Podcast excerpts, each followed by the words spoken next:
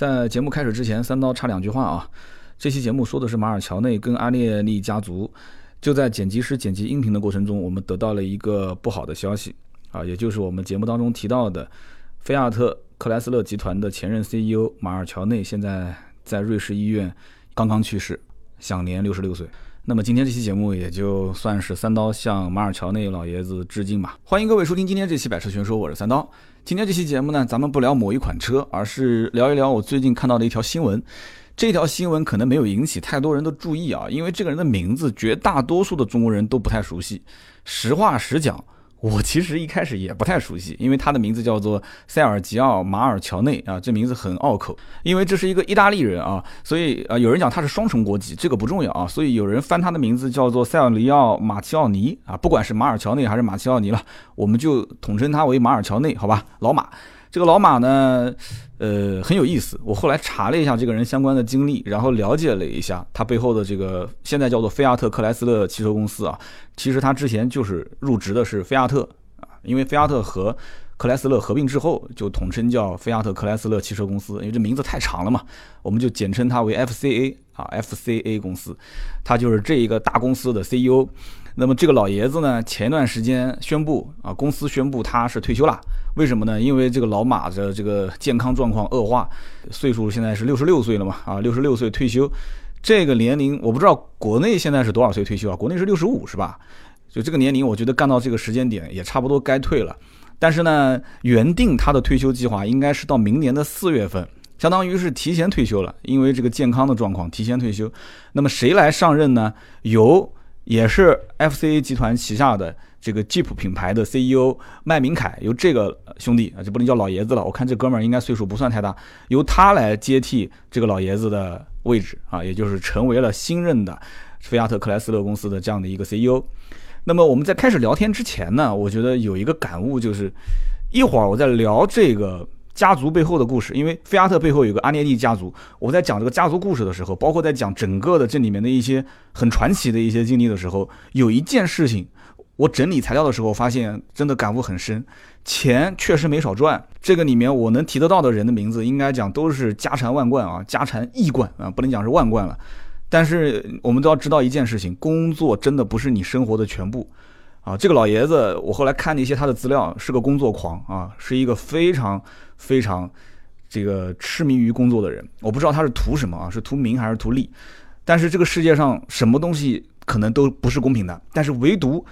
时间是公平的，这句话好像很多成功人士都讲过啊。我不是成功人士，但是我听到成功人士讲这句话，我很有感悟，对吧？每个人一天都是二十四小时，谁都不比谁多，谁都不比谁少。你这二十四小时，你开开心心的过也是过，你郁闷的过也是过，你紧张的过也是过，你放松的过也是过。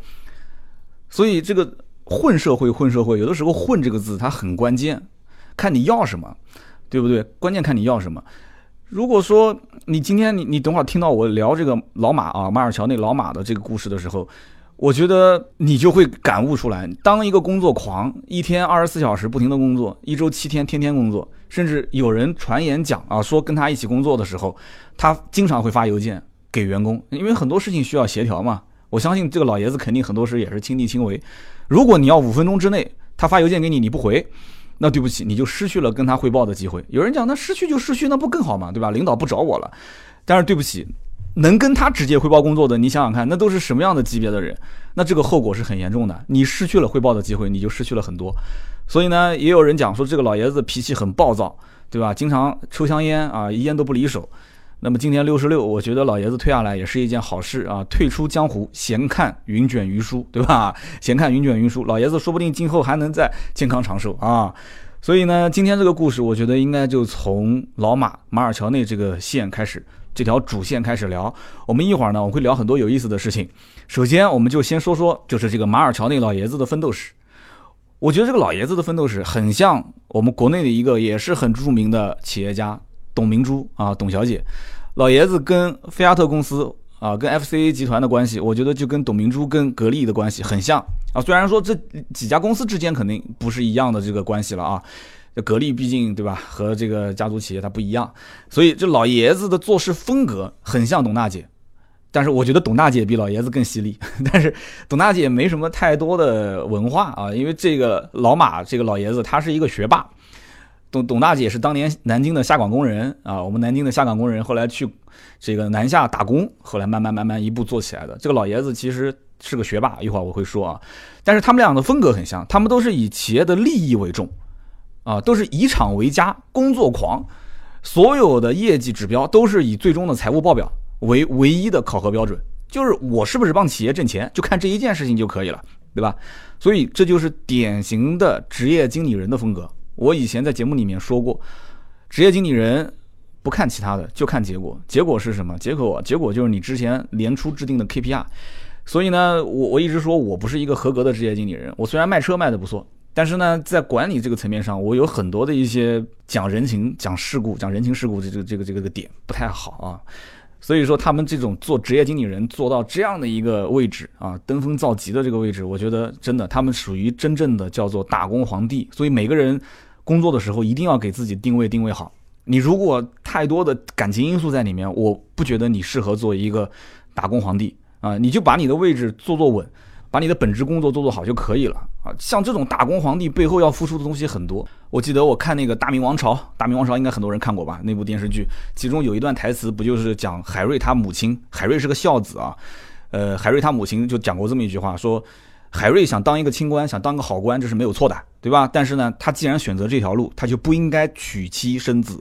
为什么呢？因为你讲究名声，对吧？讲究你为官清廉啊，各方面你不能有所牵挂，所以呢，你就尽不了你的孝道，你也尽不了你为人夫、为人父的职责。当时那段话我听的也是很有感触。其实做企业也是一样的，很多企业的这个职业经理人，你别看他那么的辉煌，包括董明珠，你看董明珠当时是谁采访他的时候？不是也提到了很多吗？对吧？家里面的亲戚因为各种这些利益上的事情，想托董明珠帮忙，董明珠啊就是不肯，各种拒绝啊。为什么呢？以身作则吗？对不对？但是得罪了多少人，对吧？据说回到南京走亲戚，很多人都避而不见。所以因此这里面很多的事情，你只看到的是表象。像这种打工皇帝、职业经理人做到这个位置的这些人啊，我觉得得到的很多，失去的也很多。那么说完老马之后，我们可以再说说。老马打工的这个家族企业，也就是菲亚特背后的这个阿涅利家族。这个阿涅利家族呢，故事非常多，所以我把它精简了一下。这里面大家肯定喜欢听的，无非就是一些哎呀，这个争权夺利呀、八卦的一些事情，有的说。但是我觉得更关键的是，从这里面我们应该得到一些东西，而不是说就看看别人的八卦就结束了。所以呢，我加了一些我自己的分析啊，我们就从菲亚特当年的创始人乔瓦尼·阿列利开始，我们就一代一代的往下说，到现在这一代已经是第五代了。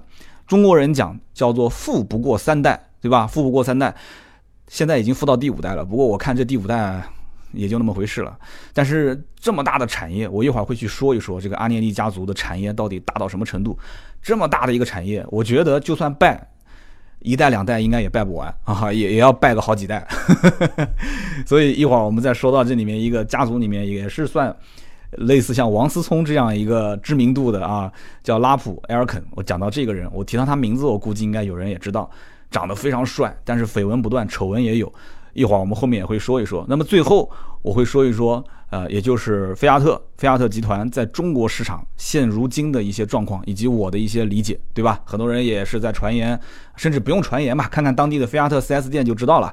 这个牌子呢，对吧？在国内发展的不是特别的好，之前本身退出过一次，南汽嘛退出过一次，然后后来广汽又带回来，带回来之后，现在唉，就那么回事吧。但是呢，菲亚特克莱斯勒集团并不是说就菲亚特一个牌子，对吧？那么多品牌呢，现在主力的是推三个品牌，一个是阿尔法罗密欧，一个是玛莎拉蒂，还有一个就是大家都知道的这个吉普。那么吉普品牌呢，我们现在看到的其实整体势头还是在往上走的，对不对？包括现在国产的很多车型卖的也不错啊，包括进口的像牧马人这一代的车型马上更新换代，很多人也很关注。我们的编辑最近也在去这个吉普牧马人的全新的这个车型试驾的路上，所以因此我个人觉得，将来我们对于吉普的很多的一些新的动态可以拿进来分析分析，没毛病。因为这一次的 FCA 集团的掌门人换下去之后上来的这一任新的 CEO 就是吉普的这个之前的 CEO，所以因此我们就可以知道以后吉普的动作会非常非常的多，包括在中国。好，那我们就先聊一聊这一位叫做马尔乔内，我们就喊他老马啊，这个老爷子的故事。这个老爷子的故事呢，简单的讲，他是二零零四年接管的菲亚特这家公司。那么一直到今年离职，他一共工作了多少年呢？零四年到一八年，相当于是工作了十四年，在一家企业工作十四年，我觉得啊，就不管是论资历还是论经验还是怎样，这个绝对是骨灰级的了。十四年，但是呢，在欧洲很多的一些工作岗位上，一干干个十来年，我觉得也正常。对吧？那么包括像有一些国家，像日本，我曾经说过，日本是员工离职对他来讲也是一种耻辱。公司想开掉员工也是非常非常难的啊，因为在当当地啊有很多的这种规矩。那对于一个人在一家大企业干一辈子，这这讲究的是这种氛围。所以呢，在欧洲他干了十四年，到现在六十六岁退休。我们可以推算一下，老爷子六十六岁退休，那他什么时候进的菲亚特呢？答案很简单，五十二岁，五十二岁才进入菲亚特。所以兄弟们不要着急啊！现在我们还年轻，我相信很多听我们节目的兄弟现在很着急，说人生迷茫，没有方向，不知道做什么，做什么都无所谓，想清楚就一直在这个行业里面往下做就可以了。而且这个老爷子五十二岁才进菲亚特，他之前也不是做汽车行业的，跟汽车是半毛钱的关系都没有。虽然很多的一些呃汽车品牌的 CEO 很多都跟就之前的工作经历跟汽车没有关系，他只是管理方面做得很好。那可能有人要问了，说这老爷子之前如果不做汽车，那他做什么呢？呃，一九五二年老爷子出生，对吧？所以今年是六十六岁。五二年出生的老马，他当年十四岁的时候是跟父母就移民到了加拿大。他原来出生在意大利，从意大利移民到加拿大的多伦多，学习成绩非常的好啊。他在加拿大先是拿了个温莎大学的商学学士，然后又拿了商业管理学的硕士。然后又拿了多伦多大学的文学学士，然后又拿了约克大学的法学学士。我的天呐，大家算一算，你身边啊，你身边的学历文凭最多的兄弟们有几个本本啊？我身边最多的有三个本本，三个本本啊，呃，一个研究生，两个本科，也就是两个学士学位，一个硕士学位啊，这是我见过学历文凭最多的了。这个恕我孤陋寡闻啊，这个老爷子现在算一算几个文凭了，一二三四啊，四个从。商学到管理学到文学到法学，而且修的四门学科，这个还我觉得跨界还挺大啊！我我看他就差个艺术学没没学了，你再修个艺术的话，就基本上就齐活了啊！商业管理、文学、法学、艺术学，我的天哪！所以因此，我觉得这个老爷子是真的理论知识真的非常扎实，所以就缺实践了。老爷子之前的经历呢，也没有什么辉煌的啊，混到三十一岁才混进了世界三大会计师事务所之一的德勤工作。他的身份是特许会计师，管的是税务这一块儿。也就是说，老爷子是财务出身啊，财务出身，三十一岁才混到一个特许会计师这样的一个职位。那么后来呢，又去了多伦多的一家包装公司，然后也是做的财务。然后呢，做完财务之后做了管理层啊，你想想看，老爷子其实也不容易啊，混到我这个年龄也才混那个管理层。然后呢，到了四十岁的时候呢，混到了这个瑞士铝业公司，哎，不错，最后混到了 CEO。你想想看，四十多岁才混到 CEO，所以人家这种属于天才型选手啊，读书读得非常不错，然后呃，商学。这个管理学、文学、法学什么都会，什么都懂，但是呢，也就是四十多岁才混到企业一把手啊，四十多岁才一把手，所以大家不要着急，慢慢来。这个老马是混到了五十岁啊，他混到五十岁才通过跳槽，跳到了瑞士通用公证行当了这家公司的 CEO。老爷子估计觉得自己的职业前途也就那么回事了。你想混到五十岁才当 CEO，还能混几年？是不是？所以呢，他很多这些行为啊。他就比较大胆，因为到了这家企业，反正也无牵无挂，对吧？干不好，我的职业生涯，我又不是个二十多岁的年轻人，还考虑未来的前途，我都混到五十岁了，对不对？所以就放手大胆的干。哎，他看到这个公司里面一大堆光拿钱不干活的人啊，老爷子也没什么牵挂了，直接给他裁掉八百五十多个办事处，绝大部分的员工以及半数以上的这个管理层全部干掉。当时这个举措呢，也是引起了轰动。当时呢，媒体对于这一件事情就只用了八个字来总结，哪八个字呢？大刀阔斧，惊心动魄啊！要说欧洲人也是见过世面的，但是这么操作，哦呀，这玩的有点狠。结果呢，他上任第一年，这公司就盈利了，哎，这件事情其实我之前好像在什么地方也见过。如果大家要是关注这方面的新闻的话，应该之前知道日本的经营之圣稻盛和夫当时拯救日航的时候，对吧？他拯救日航，其实不就是干了一件事情吗？裁员，裁完员之后统一思想，对吧？把之前那些核心利益链、既得利益者全部给干掉，完了之后明确目标，洗脑。对吧？排排坐分果果这件事情讲起来很简单，但真不是什么人都能做得到的。除了你要有威信，你还得要有手腕，你还得敢干，对吧？老爷子当时想去，很多人都拦着他说：“你在日本是经营之圣，你不要最后老年了啊，晚晚节不保，干了这件事情没干成功，就是有损自己的名声。”他去之前也遇到很多阻力，是不是？什么叫做无形的阻力？其实工作过一段时间，特别是在企业里面。执行过新政策、新制度改革的这一部分兄弟们，如果听我的节目，一定知道我说的是什么意思，对吧？我当年在 4S 店这么一个小规模的企业里面，同时兼任 DCC 网销总监加二手车总监，就这两件事情，我就已经发现这里面有很多阻力了。你就更别说这么大的一家企业，而且还是一个家族企业，这背后涉及到的利益链，所以当时。这个老爷子在那个啊，就是那个瑞士的这家公司啊，瑞士的通用公证行干的这件事情，最后是引起了一个人的注意，或者说一个家族的注意，是哪个家族呢？就是我前面提到的啊，菲亚特背后的这个阿涅利家族。阿涅利家族呢，发现这个人很厉害，很不错啊，很有范儿。觉得说要可以跟他谈一谈啊，可以跟他谈一谈。那么阿涅利家族在整个意大利可以说是跺一跺脚就可以震三震的啊，可以说得上话的这么一个家族，在整个欧洲其实名气也很大。当时老马这个老爷子已经五十一岁了。那么阿涅利家族的人就找他谈话啊，谈什么呢？其实说白了就跟他就是吹啊，就是你要什么我给你什么。你职业经理人，你在那边混一年多少钱？你过来啊，我肯定给你翻个几倍工资，是吧？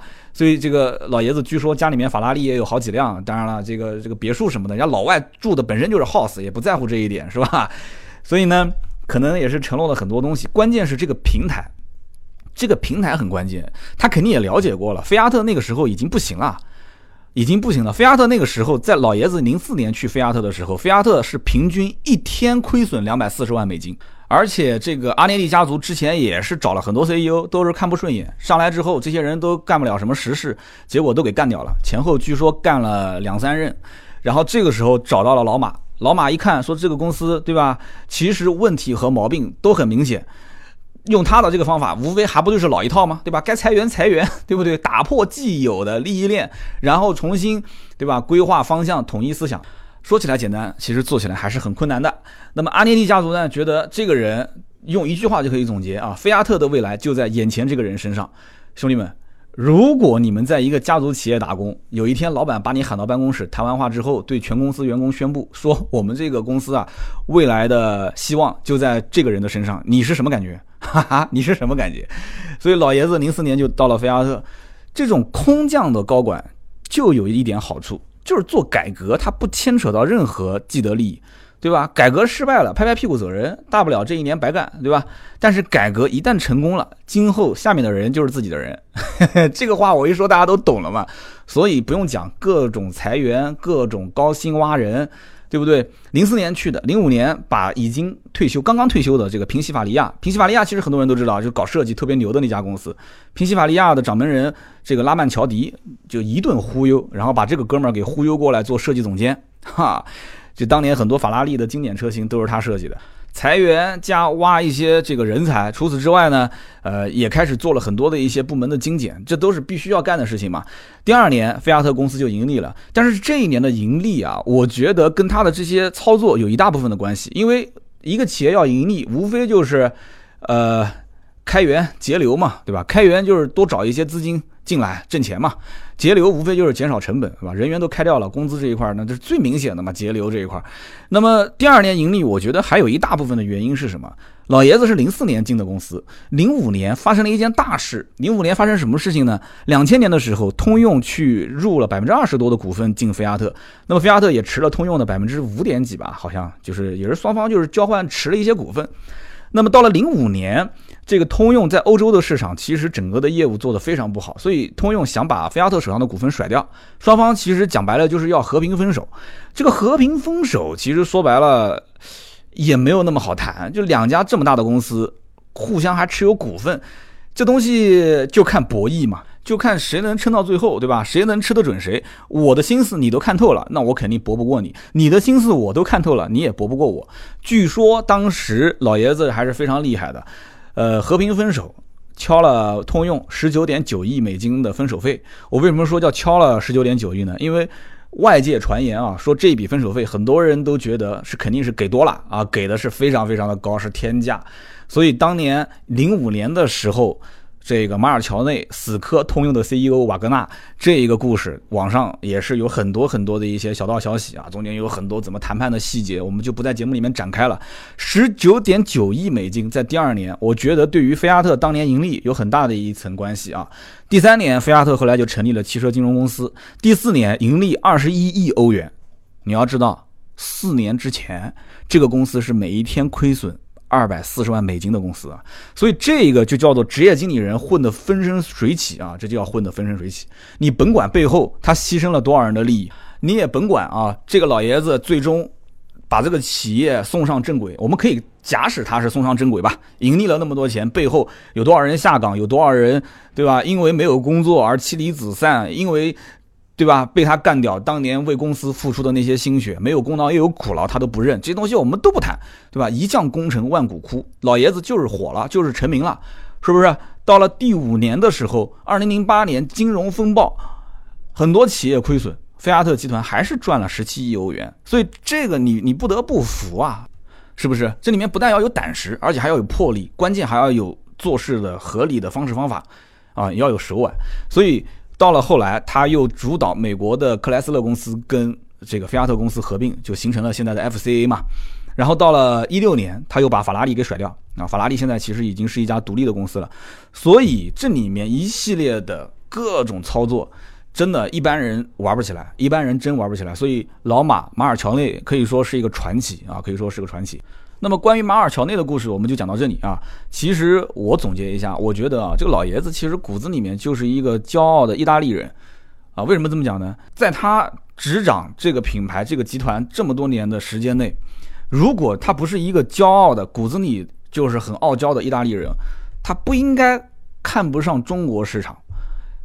哎，我这个言论我在网上目前没看到有人是这么写的，我估计很多人还是在捧这个老爷子。我觉得这个老爷子退下来之后，如果写一本回忆录啊，他应该也会承认自己犯过很多错。起码其中一点就是在中国这个市场，你想这老爷子零四年就到菲亚特集团了，零四年到现在一十四年的时间内，对不对？南汽的合作，在中国的这个菲亚特集团里面几个品牌的经营，再到后来，对吧？吉普的国产。啊，我们就不多说了。这里面包括阿尔法罗密欧后来进入中国，包括玛莎拉蒂在中国的销售，甚至包括法拉利在中国的销售。这里面你想想看，吉普跟克莱斯勒的这个合并之后，包括这个吉普，包括克莱斯勒在全球的销售，我们就讲在中国这个市场，老爷子其实很多事情还是很保守的，而且很多事情对于中国市场，他骨子里面的傲娇。导致错过了很多的一些机会，我们就可以不用展开来讲，大家一看就知道了。在他的眼里面，我个人觉得啊，可能中国的车子你卖的再怎么风生水起，似乎跟菲亚特克莱斯勒集团都没有什么太大的关系，对不对？你现在就算在美国市场，你看克莱斯勒这个品牌，其实在美国也就两款车在售了嘛，对吧？一个是克莱斯勒三百 C，一个就是中国人讲的那个大捷龙嘛。对吧？美国市场的轿车市场大萧条，很多人都不买了嘛，现在都开始买 SUV 了。我们前面节目也说过，那么在中国市场，吉普这个品牌到底属于豪华品牌还不属于豪华品牌，很多人也搞不清楚。所以你强调它的越野性能，吉普这个品牌的车它就可以买。但是如果你不强调它的越野性能，你似乎你也找不到什么他买的理由。所以吉普后面的转型的过程，我觉得也是面临非常大的阻力啊。就是说，你要是顺应中国人的这种习惯，加长，然后增配。偏城市偏舒适，你就可能失去了吉普的很多核心的一些卖点。但如果你不这么做的话，你有可能找不到这个车豪华车的一个卖点。所以当年老马马尔乔内在中国市场这件事情上是不是国产，就吉普是不是国产，他曾经也犹豫过，他也改过口。一开始说我们坚决不国产，后来又说我们还是国产吧，最后还是推进了这个国产。他不但推进了吉普的国产，老马后来也是。呃，对外公开宣称说啊，阿尔法罗密欧进入中国之后，我们也会针对中国市场啊，把这个 Junior，把这个 Stelvio SUV 这个车型全部进行加长，针对中国市场做特供车型。哎，但这个话说说过去之后没多久，老爷子就因为身体原因嘛，今年七月份就就退休了。所以我不知道下一任 Jeep 的 CEO 现在成为 FCA CEO 之后会不会继续推行之前老马的这个啊这个意图，所以就只能拭目以待了，对吧？就是阿尔法罗密欧如果说 Junior 它不加长不增配，Stevio 也不加长也不增配的话。我觉得想跟 BBA 去抢市场，难度是太大了啊！好，我们把老马的故事讲完了，我们接下来说一说这个菲亚特背后的家族，也就是这个阿涅利家族的故事。那这个可有意思了啊！在欧洲，我估计呃，死忠车迷或者说是这种宝马的德德粉的一些车迷应该知道，宝马集团的背后有一个叫做匡特家族，但是这个家族比较神秘，也比较低调，所以呢，网络上的资讯没有太多。但是呢，这个菲亚特。背后的阿涅利家族就相对比较高调了，所以这个家族的资料就比较多。那么从一八九九年开始，乔瓦尼·阿涅利他创办了菲亚特，大家可以算一算，一八九九年到现在已经是一百多年的企业了啊。那么当中经历过两次世界大战，我曾经在聊其他品牌历史的时候，我讲过这么一句话，我说战争是会加速一家汽车企业的发展速度。所以呢，菲亚特后来就慢慢的就腾飞了嘛。之后的这个乔瓦尼。他的儿子叫埃多阿尔多·阿涅利啊，这名字都比较绕口。他呢就开始就让这个家族开始入驻尤文图斯，没有听错啊，尤文图斯就是那个足球俱乐部，非常有名的足球俱乐部。那么这是一九二三年的事情，那么他也是成为了这个俱乐部的主席。那么这是第二代，也就是爱多阿尔多阿涅利。那么到了第三代，叫做贾尼阿涅利啊，这个名字在网上有各种翻译，因为他们这种名字都是比较拗口的，我们就喊他贾尼好吧，阿涅利我们就不说了。从第三代这个贾尼以及他的弟弟叫翁贝托这两个人开始，这个家族啊，应该就算是腾飞了。这是第三代。那么贾尼和他的弟弟温贝托两个人干了什么事情呢？他把家族所有的业务拓宽到了汽车、航空、电讯、保险、金融，甚至报纸杂志啊，包括什么百货商场这些都有。反正我按我的看法，就是能挣钱的全部都进去了。那么在这一方面，我通过各个渠道查证，找到了很多线索，而且我也把现如今啊这个家族。一部分的控股企业的这个股份有一个链接放到了我们的节目的下方，大家感兴趣的话可以点开来看一下啊。如果英文好的话，因为是个英文页面，你可以在里面找到更多的一些线索啊。那么其实阿涅利家族它的菲亚特克莱斯特公司看起来它是拥有了很多的这些品牌，比方说像什么法拉利啊、玛莎拉蒂，但是法拉利后来独立出去了啊。玛莎拉蒂、吉普、克莱斯勒啊，包括道奇啊，包括阿尔法罗密欧啊、菲亚特、兰奇亚这些，其实。你接着听我说下面的这些，他们家族的一些企业，你就知道了，它到底哪些是主业，哪些是副业。有人讲说，我的天哪，有那么多汽车品牌，这还不是主业吗？你不要急啊，你听我说。首先，他拥有意大利圣保罗动产银行，这是直接控制的啊。这个银行据说它的资产应该是在两千多亿欧元上下，每一年的盈利差不多应该在三十到四十个亿欧元。那么它直接控股的是高伟物业，高伟物业是全球最顶级的物业公司之一。那么除此之外，他还参股了意大利的联合银行，还有联合信贷银行集团，还有罗马银行、劳动银行，这都是银行啊。他还控股了世界四大保险公司之一的中立保险。那么还有包括像德意志银行以及安联保险也有他们家的股份。这还没完啊！阿涅利家族旗下还有晚邮报和米兰体育报，但是后来我查了一下，米兰体育报应该是卖掉了。那么这个晚邮报呢，是意大利当地发行量最大的报纸啊，这不是说一个村一个镇，这是一个国家发行量最大的报纸，他们家的，呵 呵他们家控制的。那么另外呢，就是像这个菲亚特集团控了很多的一些企业啊，包括你像科马，科马是什么呢？科马是汽车和飞机这些生产线啊，你如果是你想。用它的这个工业自动化系统以及后期的维护服务，你就得买这个科马的这一套生产线的系统。据说全球每三辆车当中有一辆用的就是这个科马的生产线。那么除此之外，全球最大的汽车发动机钢体制造商泰克西也是他们家的。其实说白了就是菲亚特集团控制的控股的这个企业。所以说啊，我们说到这个 F C，就是菲亚特克莱斯勒集团背后的阿涅利家族，你不要认为阿涅利家族他们的身家性命就是一个啊 FCA 公司旗下的这几个品牌，就这几个汽车制造公司卖得好就多挣点钱，卖不好就亏钱，说不定人家就是副业，就是玩玩而已啊，玩玩而已。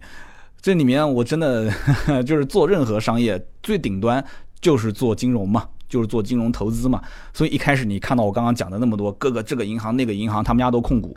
所以我们刚刚前面说到第三代的时候，也就是说到这个贾尼跟温贝托兄弟两个人开始拓展家族业务，到现在哇，这么多的一些这个业务的投资的这些产业，那真的是很辉煌，是吧？那么我们从第三代开始聊，往下聊第四代的时候，我觉得这个家族应该就是从第四代开始就不行的。为什么呢？贾尼有一个儿子，一个女儿；温贝托有两个儿子，一个一个说啊。贾尼的这个儿子呢，就是大哥的儿子呢，沉溺于宗教和哲学。这个我觉得也是跟我当时看那个明大明王朝的那个里面，我估计跟嘉靖皇帝差不多。就是往往很聪明的人啊，他就觉得现实生活中的这些东西啊，我都能搞得定，没什么意思了，所以就想研究一些就是偏虚幻的东西，就像当年这个明朝的嘉靖皇帝一样的啊，就想修道成仙。所以呢，据说这哥们儿最后是吸毒，穿着睡衣，开着车一路狂飙，然后产生幻觉，从高架桥坠毁身亡。这个大儿子身亡的年龄是四十六岁，非常年轻啊。那么贾尼他还有一个女儿，这个女儿呢，我先按而不表啊，因为到了后面他的这个外孙，也就是他女儿的儿子，呃，也有很多故事，我们一会儿从那条线上再讲。那么就说到哥哥，我们再说到他弟弟，弟弟叫温贝托，温贝托呢，他有两个儿子。大儿子呢很奇怪啊，就大儿子很有天分，就各方面做管理啊都很有天分。但是到了三十三岁的时候，他得了一个很罕见的胃癌，就去世了。三十三岁很年轻啊，就去世了。那么温贝托他有两个儿子，大儿子去世之后呢，那就小儿子来接班吧。小儿子叫什么呢？小儿子叫安德烈阿列利，所以就由他来接管家族。到今天为止也是啊。那么这就是阿列利家族的这一条线，就是儿子传儿子，儿子传儿子，就这条线。那么刚刚有一条线呢，我说按而不表啊，我讲的是谁？就是讲这个贾尼他的女儿生的儿子，也就是说是贾尼的外孙嘛，对吧？他妈妈、爸爸那不就是喊外公嘛，对吧？也就是说他的外孙，这个叫拉普埃尔坎。我前面刚刚前面讲的就是他有点像国民老公王思聪，就这个哥们儿就特别会炒作自己啊。虽然说他也不是。这个家族的所谓的什么继承人啊，这些对吧？因为你毕竟是从你妈这条线过来的，你这个我看得出来了。意大利也是一个就是儿子传儿子的，就传男不传女的这样的一个 呃家族的这么一个规矩。他妈是当年贾尼的女儿，那么当时是嫁给了一个作家，嫁给作家，后来呢离婚，因为听说这个作家也是挺风流的啊。离婚之后又嫁给了一个英国的贵族。那么因此，这哥们儿出身不用讲，那肯定是对吧？又是贵族，又是有钱，然后又跟阿列利家族，又跟英国那个贵族家族都有关系。你想，这含着金汤勺出生的嘛，所以这哥们儿，我觉得就有点像王思聪这种感觉啊，宣传造势方面很有一套。那么到了零五年的时候，这个哥们儿爆了一个大丑闻啊，一个大丑闻，什么丑闻呢？就是吸毒过量昏迷。呃，这还不算什么，关键问题是他昏迷是昏迷在一个贫民区的一个变性的妓女的家里面，然后抢救啊，抢了三天才抢过来，最后是送到美国去戒毒。大家想一想啊，零四年的时候，零四年的时候，马尔乔内才刚刚到菲亚特集团，是不是？零四年之前，菲亚特集团是一天亏损两百五十万美金，是这么个概念。那么到了零五年的时候。整个的这个菲亚特集团才开始慢慢的盈盈利，开始挣钱。我觉得也是跟当时的那个十九点九亿跟通用的分手费有一点关系啊，十九点九亿美金啊，哥们儿不是人民币啊。所以上半年通用刚答应给十九点九亿美金，这哥们儿是下半年就十月份啊吸毒过量昏迷的。我在想这哥们儿可能是因为钱到账了，有点开心过头，所以这个啊有点就就不知道自己这个天高地厚了。但是呢，后来我查了一下，这公子哥之前其实媒体各方面对他的宣传都是很正面的，他怎么会又嫖娼又吸毒呢？就感觉变了一个人哦。后来我查了一下，我终于查到了一条线索，就是说这个哥们儿啊，他一直在跟一个号称是意大利十大美女之一的。叫做马蒂娜·斯特拉跟这个大美女谈对象啊，这个照片回头我也会放到我们的这个节目下方给大家看一看。拉普本来就是个大帅哥，又多金，长得又帅，你跟这么一个超级大美女谈对象，这很正常啊，对吧？金童玉女嘛。但是家族不知道怎么回事，就死活不同意他们俩谈。后来我也查了一下这个叫马蒂娜·斯特拉的这么一个妹子啊，我发现这妹子也不一般啊，这妹子情况也挺多啊，情况也挺多。呃，他们俩，你想啊，这个哥们儿是零五年吸毒过量昏迷的。那么也就是说，他们俩分手肯定是零五年之前嘛，啊，零五年之前，然后这妹子后来大概在零七年前后，跟这个尤文图斯队的有一个叫做穆图的这么一个兄弟啊，阿德里安·穆图。因为足球我不太了解啊，我看了一下这个人的资料，应该当时也是个球星，很厉害啊。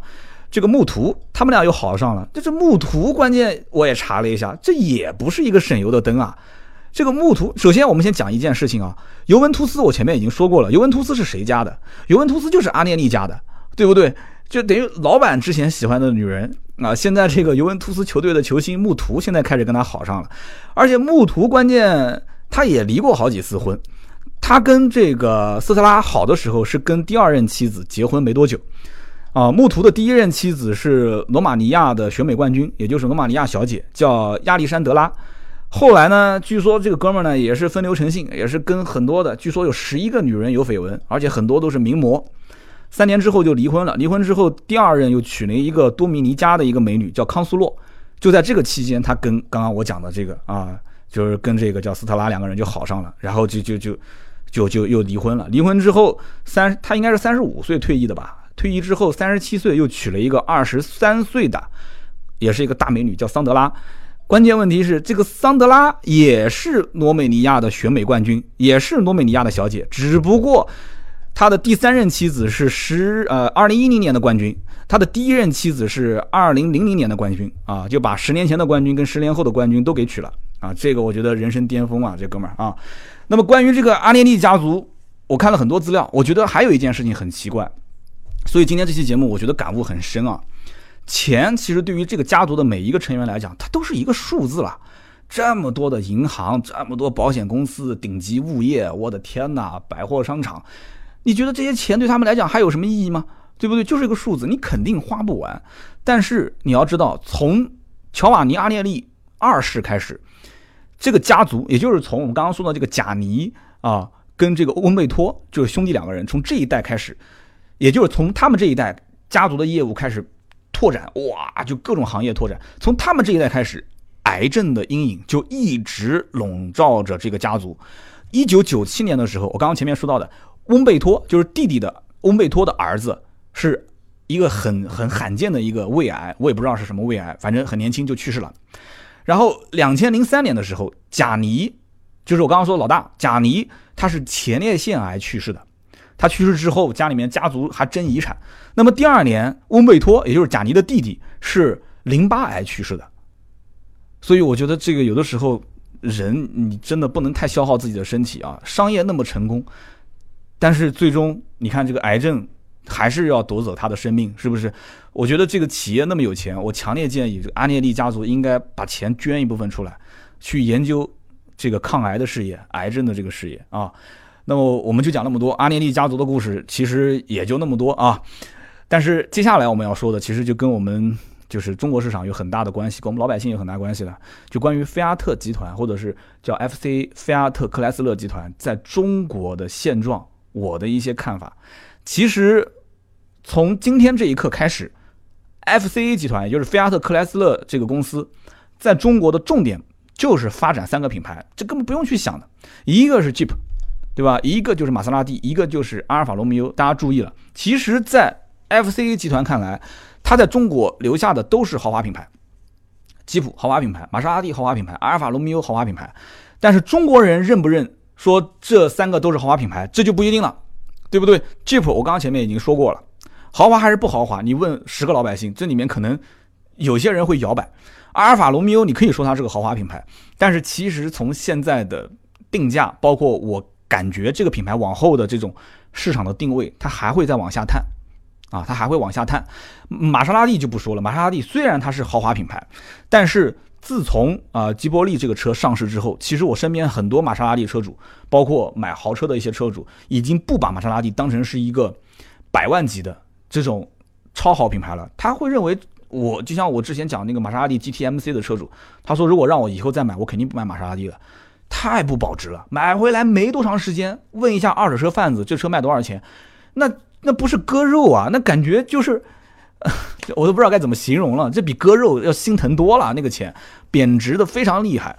其实这里面一大部分就是玛莎拉蒂的品牌的调性啊。吉波利这个车本来是想通过它来跑一些量，想像当年的什么保时捷卡宴这种车能能多挣点钱啊。你别说我们只造跑车，反正只要能挣钱，SUV 我也造。但是呢，玛莎拉蒂把下面的这个吉伯利的入门型车一造出来，其实对品牌影响非常大。所以因此，我的分析就是，今后主发力点应该是在吉普上，吉普把量跑起来，多挣点钱啊！中国老百姓也喜欢 SUV 是吧？配置更高一些，空间更大一些，质量把它再搞好一点，是吧？不要老出问题。这个车子其实还是有一大部分中国老百姓喜欢。现在全球人民好像都喜欢 SUV，那吉普本来就自己只有 SUV，这个骨子里面的东西还是很好的，所以对于他来讲，这个价值很高。所以将来怎么玩吉普，我觉得有很多的一些玩法。那么现在的 CEO 又是原来的吉普的 CEO，对吧？FCA 的现在的 CEO，所以后面有很多的看点。那么玛莎拉蒂和阿尔法罗密欧到后面何去何从？我觉得这还是个谜啊，玩的好。那我觉得玩得好的话，对品牌价值的提升应该是会有很很大的这个影响。但是是不是能挣钱，就是你要如果是挣钱还是提升品牌的价值这两件事情，换做如果我是 CEO，我也是很为难。你想保持调性，有的时候不一定能挣到钱；你要想挣到钱，有的时候不一定能保持调性。很多东西就是在押宝，你不掀开最后的那张牌，你可能不知道结局是怎样。那么对于菲亚特，就是不是菲亚特集团啊，就是对于菲亚特这一个品牌，单独这一个品牌而言，我觉得我也有一定的发言权，因为家里面有很多亲戚就在南汽工作嘛。之前菲亚特在不管是南京还是在全国，它的销量那么好，在当年满大街都是菲亚特啊，派利奥、西耶纳啊，包括周末风，你想周末风这样的一个旅行车都能卖得出去，那说明什么？就说明这个车啊，菲亚特在很多人眼里面，在当年啊。这车就是便宜，就是便宜，就是好开，就是性价比。当年的大众的车都很贵很贵的，对不对？别说大众了，就是合资品牌，任何其他的车都很贵。但是菲亚特的车定价哎很便宜，对吧？七万多块钱，六七万块钱，很多人觉得能买得起。配置嘛也不算太低，开起来动力也不错。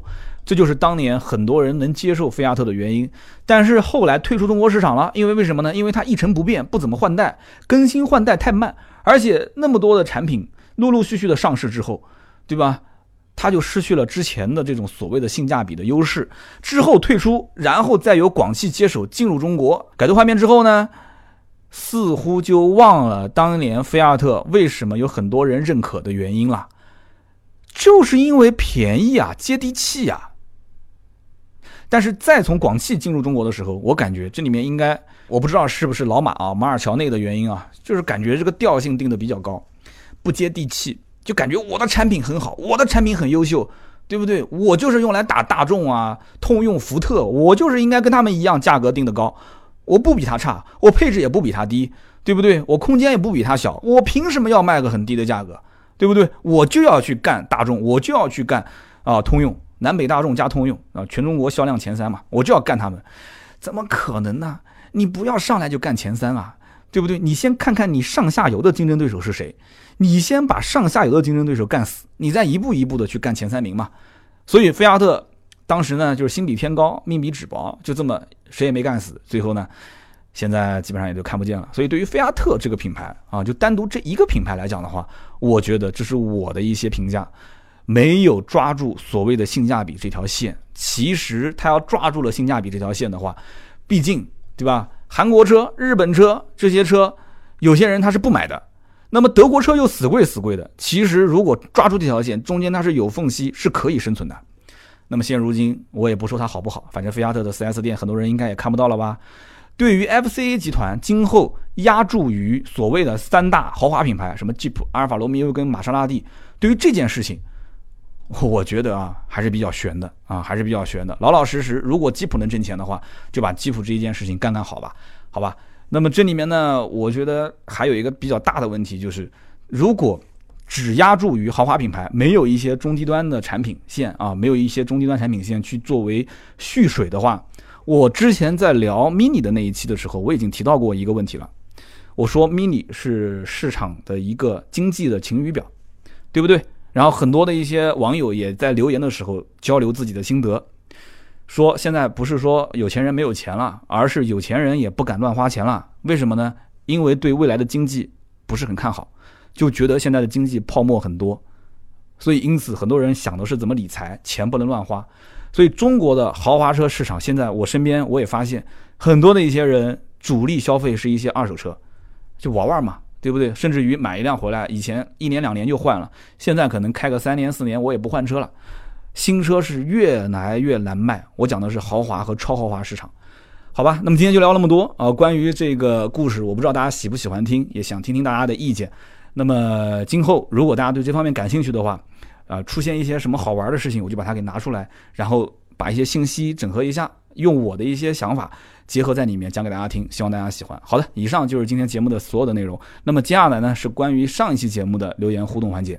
那么今天这期节目的互动环节呢，我们抽取六位幸运的听友，因为上一期是特约，在上一期是说的奥德赛，特约的这一期说的是长安逸动啊，我们一个一个看。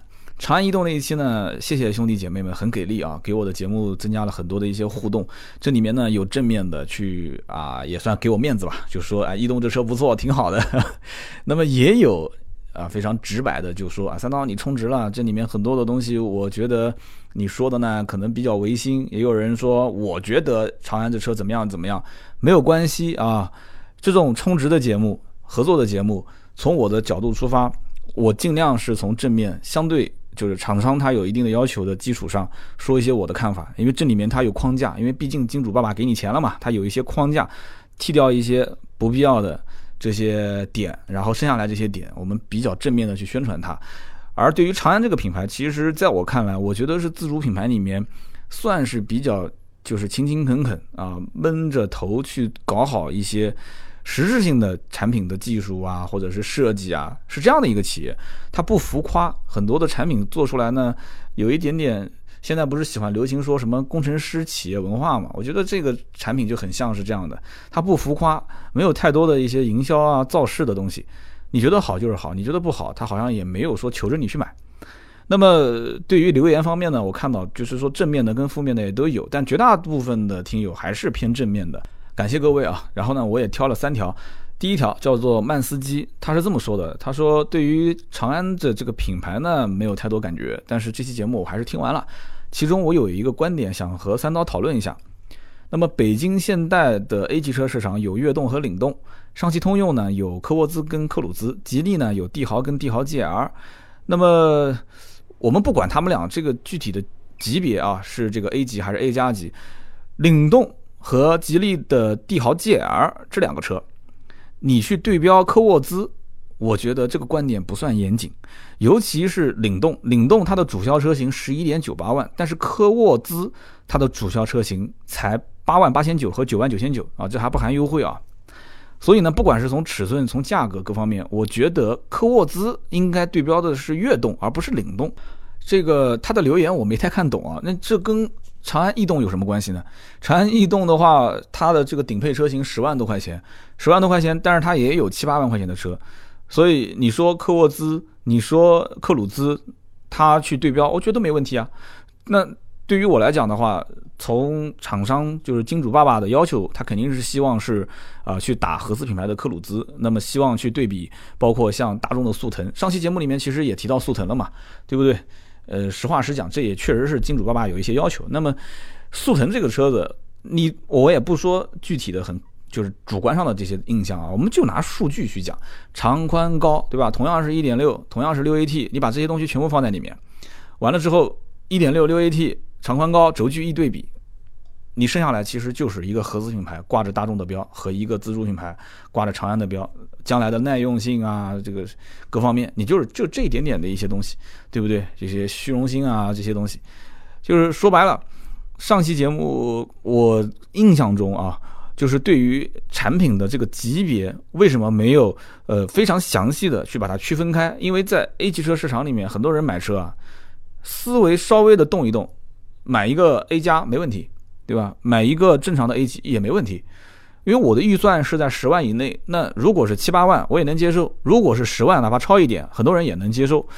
那么有一些呢，可能对价格非常非常敏感。我看到有一些留言啊，说当时买帝豪或者买吉利，中间就是因为差了三五千块钱，所以我就买了什么车。但这个前提条件是他已经看得非常非常精准，就是说就在这两款当中二选一，而不是当时在价格整体规划的过程中。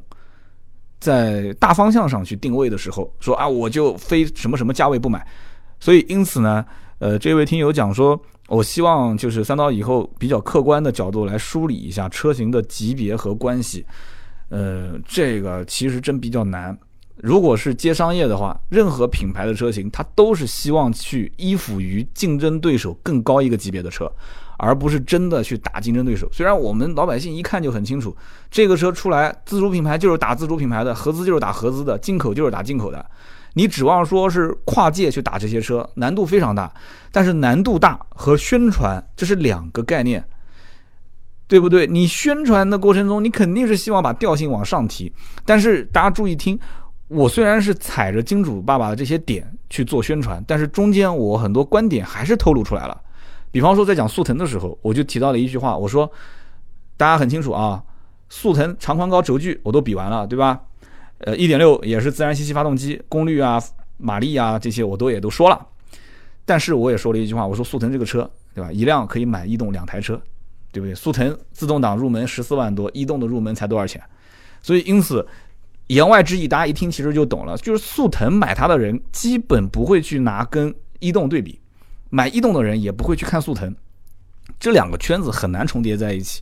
所以，那么金主爸爸既然要这么宣传，我们按照这个点去走，我觉得没有毛病。那么，对于节目里面的很多的内容，呃，你说要说的很透很细，展开来把我的很多思想全部给释放给大家，这难度比较大，因为毕竟这个东西是定制啊，是特约的节目。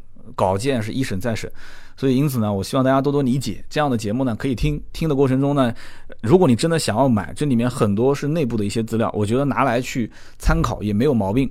但是呢，平时我周三、周六的节目也一定要听，这样你才能知道一个真实的三刀的思想和选车的逻辑是什么样子，是有更好的一些参考意见啊，参考的思路。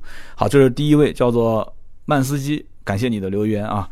下面一位叫做沐浴的沐啊沐。元杠 D H，他说我去年买的车还是老款的逸动啊。当时在比较逸动跟帝豪的时候，我呢其实一直想选一个国产车，但是架不住我老婆不同意啊，我说不通啊，他就是要合资品牌。那么我最后买的是福特的福睿斯。像这一位叫做牧原的兄弟，他的情况我估计很常见，几乎每一天在全国各地都在上演。呃，对于一个家庭而言，一般像这种级别的车都是第一辆车。而且我节目里面曾经也说过，我说如果买车出现意见分歧怎么办？听老婆的是吧？女人有的时候就是这样，女人呢，她这个面子上的事情，有的时候比男人要求还高，对吧？就像我以前我谈过一个女朋友，那很多年前的事情了啊，这一段不能给刀嫂听。就这个女孩呢，家里条件也不错，完了之后她工作也不是什么很高大上的工作啊，但是收入还行，收入还行，家里条件不错，收入还行，这女孩就每天就想花钱。完了之后呢，他下班的时候，就是他下班的时候不是直接下班，他下班的时候一定要先消费，不管消费什么，反正买什么吃也好，玩也好，他一定要每天花个五十到一百，他才很开心。所以跟我的消费观完全不一样。然后那个时候他就一直想让我买车，可我手上没有钱，你知道吗？他为什么要我买车？其实他就是想。让我就是每天开着车接她下班，就这个，因为别人都有男朋友接接送下班，而且在南京一个闹市区，这个开车也停车都不方便，所以就完全就不是一个共同的消费观和价值观。所以那个时候，后来我想了想，算了，这个事情就哈随他去吧。所以因此呢，像这种情况，我觉得你看这位兄弟，你的夫人这个价值观和你的价值观是有一点区别的。好的，当然。这个好像说的 有点有点歧义啊！那我跟以前的女朋友分手了，就是刀嫂价值观跟我很多都很相似。但是我觉得，嗯，在买车这方面啊，比如品牌还是挺重要的。所以因此，这个夫人要求一个福特的福睿斯也不过分。因此你买了就买了嘛，就是将来在实用性方面，在品牌方面，我觉得女同胞对于自主品牌还是有一个比较长时间的接纳的过程。但是现在的男性的车主对于自主品牌，我觉得是越来越能够接受，这是我的一个感受啊。我相信很多人应该也同意我这个观点。好，这是叫牧原 DH。那么下面这一位叫做红脸颊，他是这么说的：他说我打算入手一辆十到十一万的家轿，最好呢是自动挡。我看了自主品牌吉利帝豪 GL，但是我担心它的双离合。我也看了长安的逸动，我担心品控。我也看了丰田的威驰、本田的飞度，又感觉车又小，配置又低。我还看了起亚的 K 三，又听网上很多人说底盘松散。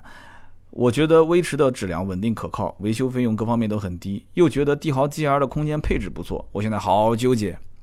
我相信这种纠结的不是一个两个。后来我看到很多的一些评论，也是在这些车当中来回的选。对于选择这种十万左右的家用的三厢车、三厢轿车，看似选择面很广，但是呢，我个人建议还是用排除法。这个排除法怎么排呢？就是说，首先配置方面，你到底看不看重那些高配置？如果说你看重这些高配置，那这合资你就不用看了。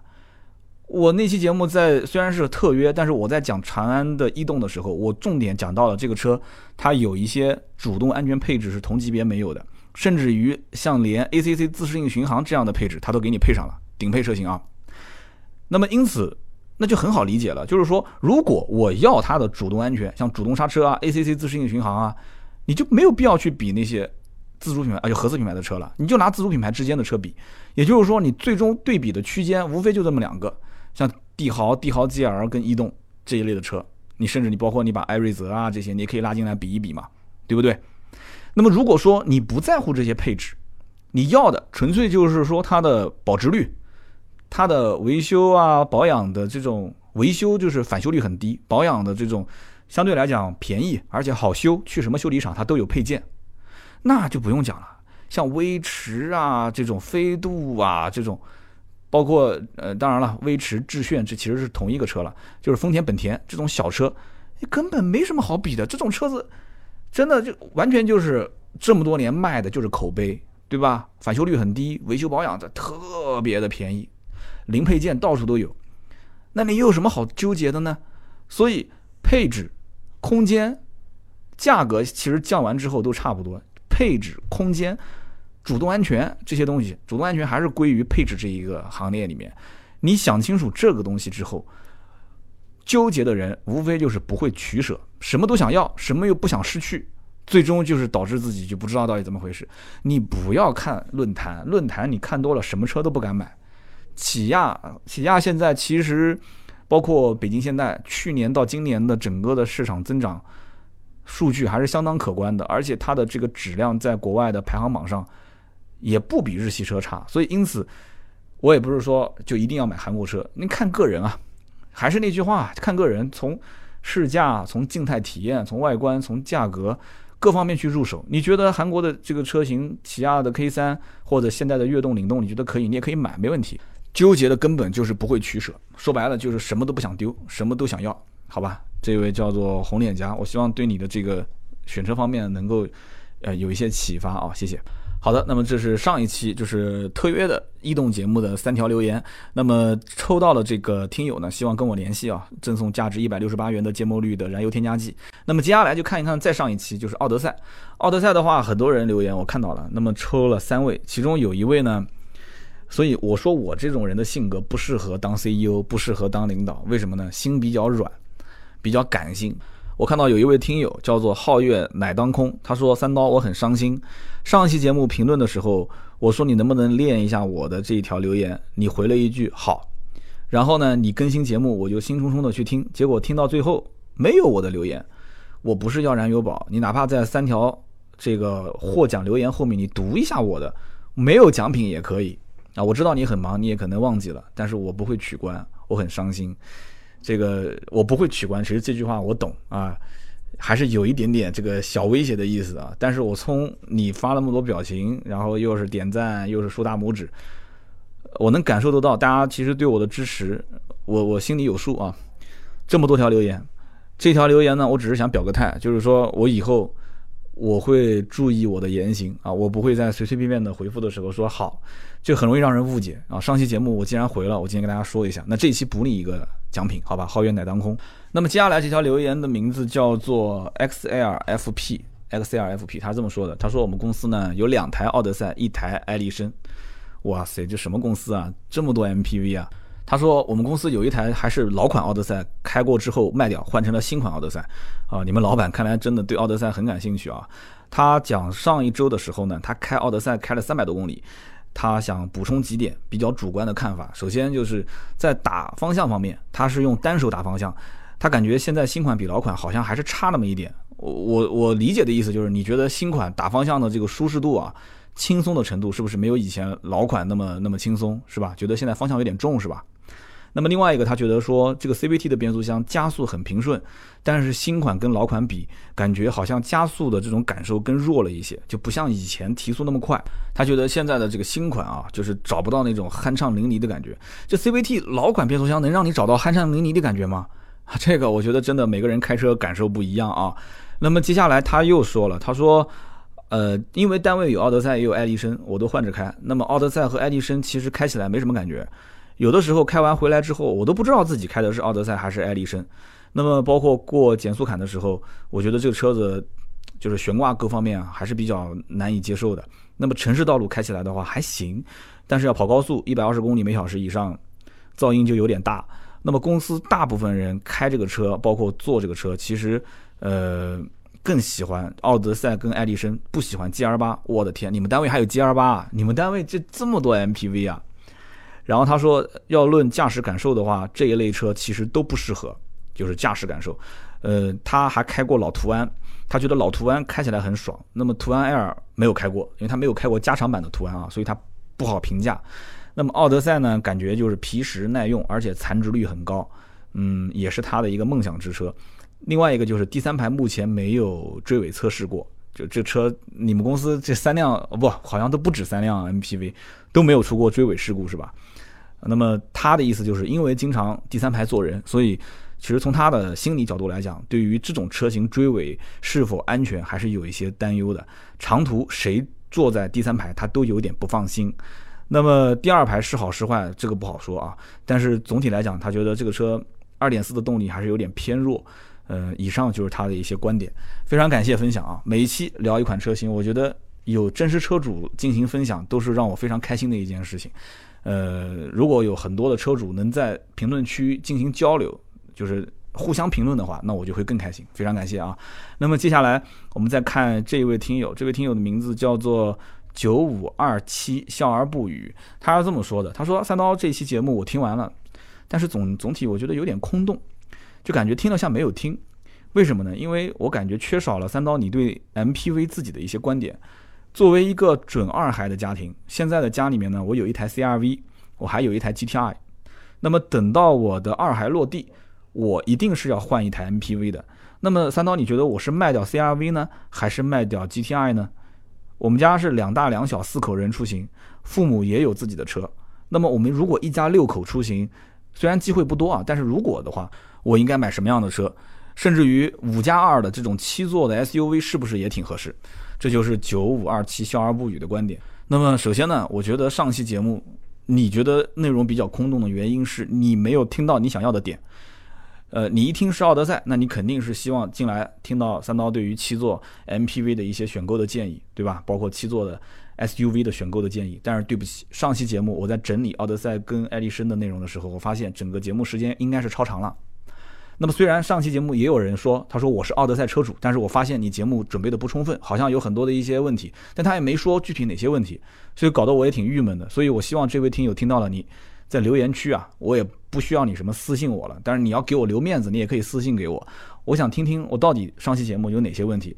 那么多的留言，我相信很多也都是奥德赛啊、爱丽绅的车主，有很多我看到了都是我开的这个车，我。准备买这个车，那大家一定是研究过这个车。如果真的有硬伤，我希望大家也不要顾及我的面子啊，就在节目下方留言给我。如果你要顾及我的面子，你就私信给我，点我的头像。那么这一位听友因为没有听到自己想要听的这些东西，就是说，哎，你的选购建议。那我今天在评论互动环节，我告诉你，首先，GTI 跟 CRV，如果让我两台车换一辆车的话，我一定是把 CRV 给卖了，留 GTI。为什么？首先，CRV 肯定是比 GTI 的空间要大，对不对？因为我就是 CRV 车主，我很了解。第二，CRV 跟 GTI 走的路线不一样，CRV 就是一个买菜车，说白了，就是一个代步工具。但 GTI 是干嘛的？你既然买一辆 GTI，对吧？高尔夫 GTI，你肯定是用来玩的嘛，你玩的是操控嘛，对不对？CRV 跟 GTI，CRV 有操控吗？没操控。你把 CRV 卖了，换一个 MPV，这有什么好纠结的呢？有什么好纠结的呢？你你要如果说把 GTI 卖了。保留 CRV，然后再买一个七座的奥德赛，我觉得那你就是纯粹的两辆，就是放弃操控，纯粹走舒适路线的车。那你平时家里面有一个三四五个人出行，我相信你都不会开 MPV，你应该都会开那个 CRV。那你的奥德赛或者是其他的这个 MPV，你可能不一定买奥德赛了。那你这一辆七座 MPV，你可能长期就闲置。你不信我把话撂这呢，你把 GTR 卖掉，你试试看。但如果你把 CRV 卖了，你将来如果是两三个人、三四个人，按我的理解，超过四个人、五个人的时候，你就不会再开那个车了。你应该首选就是开你们家的这个 MPV，就是一般四个人左右，你就肯定是会选 MPV 了，因为舒服嘛，对吧？主副驾驶都独立座椅，第二排也是独立座椅，那坐得很舒服。所以我的建议很简单，这有什么好纠结的呢？CRV 卖掉，换个 M P V，G T R 留着自己开，不就行了吗？那么至于你说的什么七座 SUV，七座 SUV，讲白了，它就是个 SUV，啊，相当于你就是还是那句话，你就是把 CRV 卖了，做了一个升级，就这么简单。你把 CRV 卖了，换一个七座的，不管是汉兰达也好，锐界也好，还是再好一点的，换一个路虎的发现神行啊，都可以七座的，对吧？这些你买完回来之后，你会发现，你平时还是把它当成一个 SUV 开。那后面最后两排座椅，你基本上是不会坐人的，还是一个五座。你就是把小的紧凑型的 SUV 换成了一个中大型 SUV，就这么简单。GTR 还是保留。那如果你买七座的 SUV，你会把 GTR 卖掉吗？那就很奇怪了。你的停车库里面一辆 CRV，一辆七座的汉兰达或者锐界，这有什么意思呢？所以我就不知道这有啥好纠结的。这要卖。肯定是卖 CRV 嘛，百分之百的不用讲的。但是卖了 CRV，你要是换一个七座的 SUV，那我觉得只有一种可能性，就是你在品牌上做提升。也就是说，你换的这个七座 SUV 有可能是一个豪华品牌。那比方说像我刚刚讲的路虎，对吧？或者你要觉得吉普不错的话，吉普的那个大指挥官，正好这期节目我们也提到这个牌子了嘛，对不对？所以这就是我对于啊这一位听友九五二七笑而不语，你说到的就是 MPV 的所谓的一些观点。或者说，就你个人的一些现在目前的情况，家里面将来有二孩了，一个 CRV，一个 GTI，取舍哪一辆，然后怎么换车的，我的一些建议啊，这建议呢，只是我一人之言，呃，你听得进听不进，那看你个人了。正常交流，正常交流，好吧，那就这样。那么以上就是我们今天这期节目的所有的内容，感谢各位的兄弟姐妹啊，耐心的陪伴，听到最后真的是我们的铁粉，真的是。好的，那么我们下期节目呢，就周六见。再过两天，那么与此同时，我们在二十七号的时候也会上线一期特约的节目。那么这期节目是本田思域，也希望大家多多支持啊。本田思域，我也知道这里面肯定有很多人要提到啊这个那个的，有一些负面。但是本田本身这个品牌还是有很多人喜欢的。而且从整期节目来讲的话，大家一定要听到最后，你千万不要听个十分钟就开始留言，就开始喷我。节目最后关于召回、关于机油门事件，我都提到了，哪怕是一期特约的节目，我在写稿件的时候，我跟这个合作方也说的非常清楚，呃，这个召回肯定是要说的。那么召回的这个过程当中涉及到的一些点，我也会提一些我的看法。那么稿件他们也看了，没有问题啊，他们的宽容度还是不错的。